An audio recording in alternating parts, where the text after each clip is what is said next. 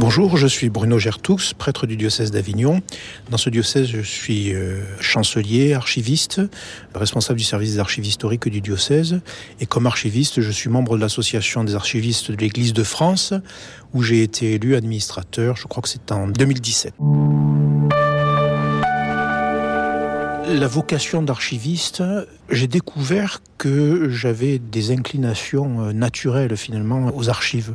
Très jeune, euh, j'aimais à, découvrir, à inspecter les, caves et greniers de la maison des grands-parents, retrouver des papiers collectionnés, archivés. Euh, et puis tout au long de ma vie de prêtre, euh, dans les différentes paroisses où j'étais, j'avais toujours eu le souci d'identifier des papiers anciens, un peu délaissés, dont il était nécessaire de prendre soin. En revanche, je ne suis archiviste euh, titulaire que depuis 2009. Après avoir fait des études, j'ai été nommé chancelier, archiviste, et j'ai commencé à découvrir le métier d'archiviste qui est différent de celui de chancelier, qui ne demande pas les mêmes compétences, qui n'est pas le même métier en fait. On a besoin de compétences euh, juridiques et canoniques pour être chancelier. On a besoin de compétences archivistiques pour être archiviste.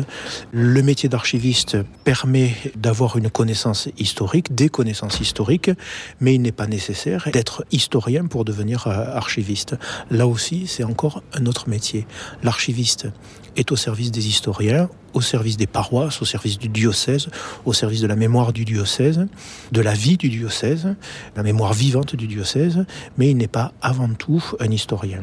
La responsabilité de l'archiviste, elle est à plusieurs niveaux. Dans un diocèse, il y a plusieurs réalités. Il y a les deux diocèses, bien sûr, avec l'évêque, la curie, les, personnes et institutions qui sont au service du gouvernement du diocèse.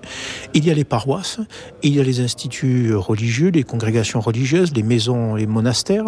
Il y a les associations de fidèles. Puis évidemment, à travers tout ça, il y a aussi euh, les personnes, que ce soit les prêtres, les religieux, les religieuses, les laïcs. En fait, tous ceux qui font la vie du diocèse. Et l'archiviste est au service de cette mémoire, de cette mémoire vivante, de cette réalité qui dépasse les personnes, mais qui est aussi constituée par ces personnes, et par ce qu'elles sont et par ce qu'elles font. Je me souviens il y a quelques années recevant une stagiaire, une jeune stagiaire au service des archives euh, du diocèse d'Avignon. Après ces deux mois de stage, je crois, elle avait travaillé sur un fonds d'archives d'une paroisse, un fonds d'archives assez intéressant, enfin assez complet. Et à la fin, euh, je lui avais demandé, mais qu'est-ce que vous avez découvert finalement dans, le, dans ce fonds d'archives? Et elle a eu cette réponse très simple, très spontanée, très juste. J'ai découvert des personnes.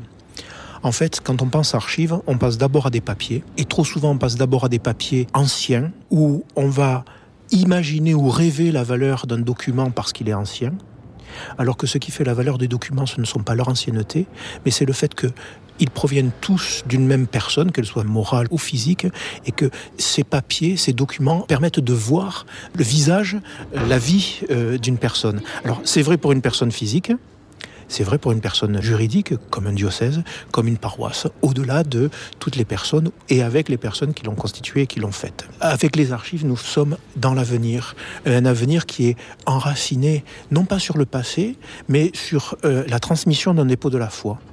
Et ce dépôt de la foi, c'est pas simplement des choses à connaître, des choses à savoir, c'est aussi le témoignage de ceux qui nous ont précédés.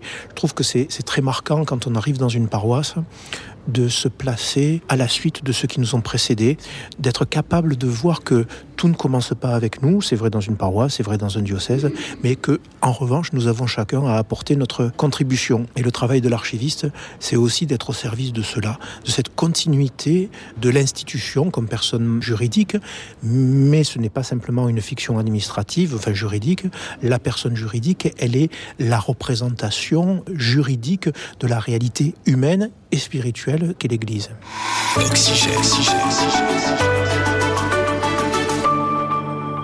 Dans les archives, on trouve plusieurs choses. Évidemment, la première chose à laquelle on passe, ce sont des papiers. Mais il n'y a pas que ça. Je me souviens, l'une fois ou l'autre, être allé dans une paroisse pour collecter des archives à l'invitation du curé, qui me dit J'ai des archives pour toi. Je vais dans la paroisse. Il m'a sorti quatre cartons avec euh, des registres de catholicité, on va dire. Et je fais le tour du presbytère Et en plus des quatre cartons, je fais trois fois de vo le voyage en voiture, avec la voiture pleine à chaque fois, de documents. Alors ce sont des documents écrits, manuscrits, des documents parfois imprimés, ce sont euh, des feuilles paroissiales, des feuilles de chant, ce sont euh, des registres, ce sont des photos, ce sont de la documentation parfois, des sermons qui ont été écrits, des, des notations, les enregistrements, les films, et puis maintenant nous découvrons aussi les archives numériques avec une difficulté, c'est que les archives numériques doivent être traitées comme des archives, mais souvent on, ne sait pas le faire. Comme archiviste, nous aimons dire que nous avons deux responsabilités. C'est à la fois conserver et détruire enfin éliminer plus exactement. Parce que nous devons faire des choix, nous ne pouvons pas tout conserver, nous, ne pouvons pas tout garder. Du point de vue administratif, vous avez des documents qui ont une utilité juridique, administrative, euh, pour une durée déterminée. Par exemple, les relevés bancaires, ça doit être 5 ans, les factures, ça doit être 10 ans. Euh, ça, ce sont des documents qui ont une durée d'utilité administrative. Au-delà de cette durée d'utilité administrative, ces documents peuvent avoir une valeur de témoignage historique. Et ça, c'est le rôle de l'archiviste de déterminer, d'aider les producteurs à savoir ce qu'ils vont conserver ou ce qu'ils ne vont pas conserver. L'enjeu, c'est être assuré qu'on garde une trace malgré tout et qu'on va éliminer les doublons, on va éliminer les photocopies. Mais même, voyez, pour les photocopies, je donnais un exemple. Dans un fonds d'archives que j'avais d'une paroisse, j'ai un document partiel, manuscrit, qui est daté du XIIIe siècle mais le support papier, l'écriture montre que c'est un document du XVIIIe siècle. Ça veut dire que ce n'est pas une photocopie, évidemment, au XVIIIe siècle, la photocopieuse n'est pas encore très répandue. Mais ça veut dire que c'est un document, une copie, en revanche, d'un document du XIIIe siècle. Le document du XIIIe siècle, je l'ai plus, ni partiellement, ni en entier. Ce document partiel, en revanche du 18e, ben oui, je vais le conserver. Ça veut dire qu'il faut aussi avoir cette prudence-là lorsqu'on lorsqu'on trie un fond, de ne pas éliminer systématiquement les copies, parce que les copies, parfois, ce sont les seuls documents que l'on a qui nous permettent de connaître l'original. Ça demande du discernement, de l'attention, de la connaissance, de la méthode aussi. Le droit canonique prévoit la place des archives d'une manière assez, assez claire, assez spécifique, et pour faire simple, l'évêque diocésain a un devoir de vigilance sur l'ensemble des archives qui sont dans le diocèse ou du diocèse.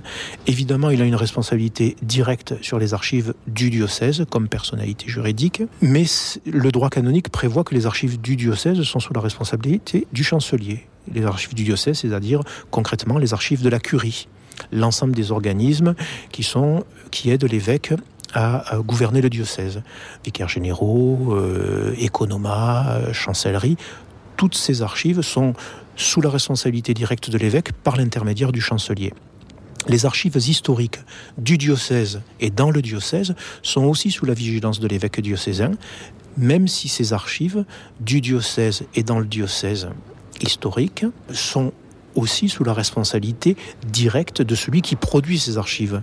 Le curé de la paroisse, la paroisse elle-même, les associations, les instituts, les congrégations. Voilà. Les archives sont la trace du passage de l'Esprit Saint dans l'histoire et de l'œuvre de l'Esprit Saint dans l'histoire. Et c'est pour cela que le droit encadre cette protection et cette gestion des archives. Un des aspects essentiels des archivistes, et ça c'est très important dans notre association des archivistes de l'Église de France, c'est de rendre communicables ces documents, de ne pas les laisser simplement sous le contrôle de quelques privilégiés, mais que ces, documents qui rendent compte de l'histoire puissent continuer à assumer leur mission, cette mission de témoignage de la foi, tout simplement.